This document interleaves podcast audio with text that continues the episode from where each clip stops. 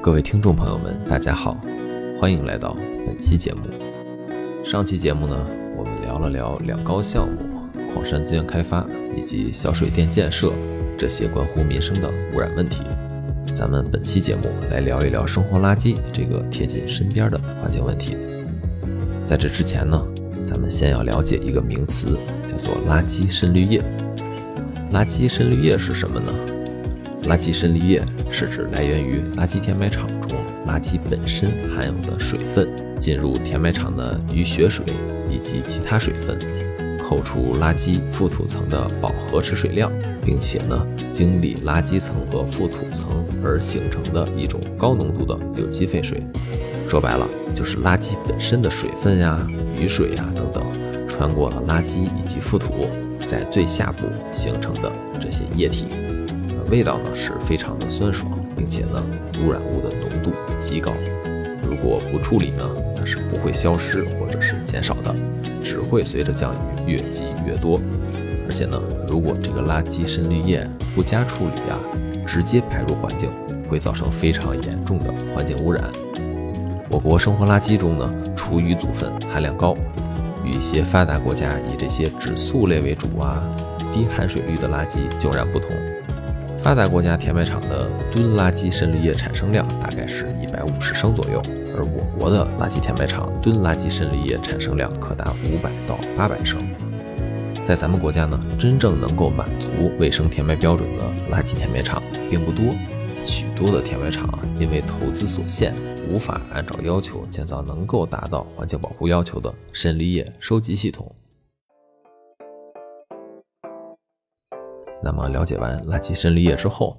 咱们啊来看看湖北省孝感市生活垃圾填埋场渗滤液长期积存的问题。孝感市呢位于湖北省东部，是武汉城市圈的重要组成部分，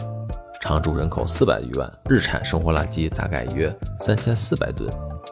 生活垃圾的焚烧项目建设呢严重滞后，填埋场超负荷运行的现象比较普遍。垃圾渗滤液的处理能力呢，长期不足，渗滤液直排的行为时有发生，污染外环境。仅孝感城区、汉川市、安陆市和云梦县四座垃圾填埋场堆存的渗滤液呢，就超过了二十一万立方米。造成这种状况的主要根源在于规划项目建设严重滞后。孝感市“十三五”期间呢，规划建设五个垃圾焚烧的项目，但是呢，截至目前，原本计划在云梦县。安陆市设置的两个垃圾焚烧项目流产，其中三个项目均进展滞后。二零一九年，全市生活垃圾填埋日处理能力缺口呢近千吨，实际填埋量超出设计能力的百分之五十。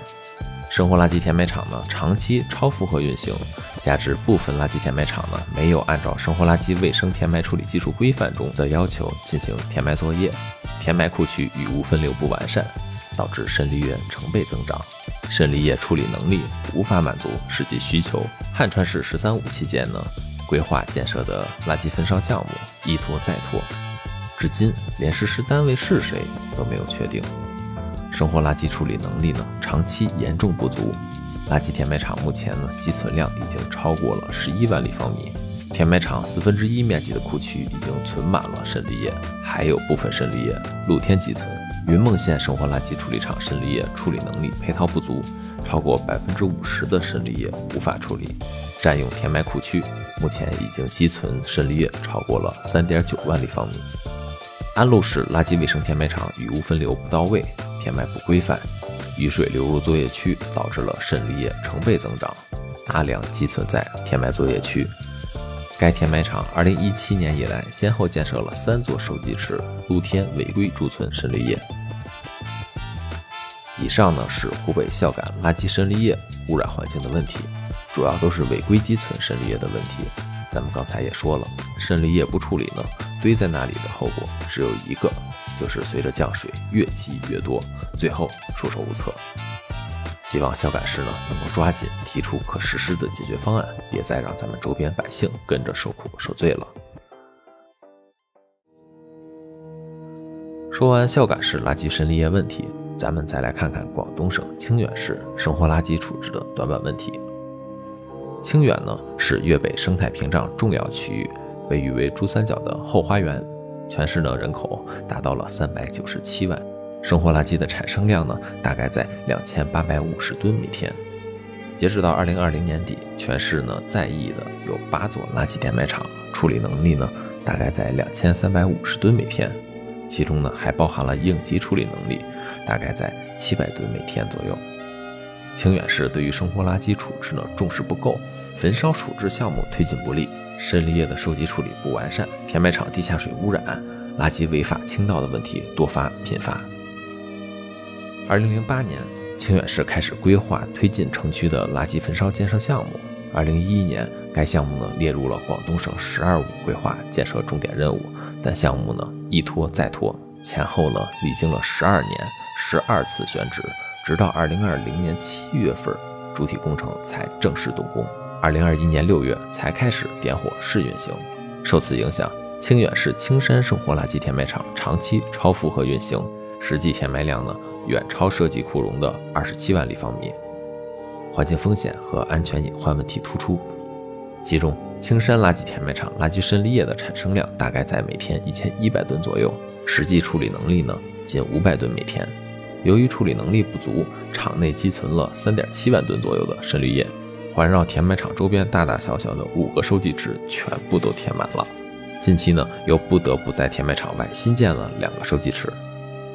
现场督查还发现，该填埋场的污水收集不完善，填埋区覆膜多处渗漏。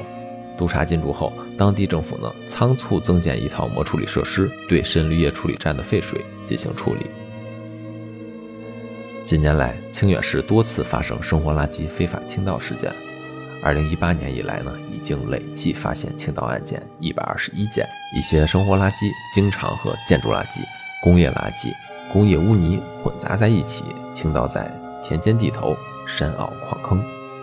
二零一九年七月，清远市青城区龙塘镇立威市场借了土地复垦之名，将大量的生活垃圾。工业废旧塑料垃圾混杂在建筑垃圾中倾倒，直到二零二零年八月媒体曝光后才停止。累计倾倒的垃圾量呢，超过了六十万立方米。受垃圾渗沥液的污染影响，倾倒区东侧十多万立方米的矿坑积水呈现了黄绿色，并且散发着明显的臭味。二零二零年三月，青城区石角镇九烟村将十余亩耕地出租，非法接纳生活垃圾、建筑垃圾。工业污泥等混合固废就地倾倒，总量约四万立方米。二零二零年媒体曝光后，当地政府及相关部门既没有认真追查垃圾倾倒的源头，也没有对倾倒场地进行评估，仅在场地一角挖取了五百多吨垃圾转运处理，就直接的覆土覆绿，引发周边的群众强烈不满。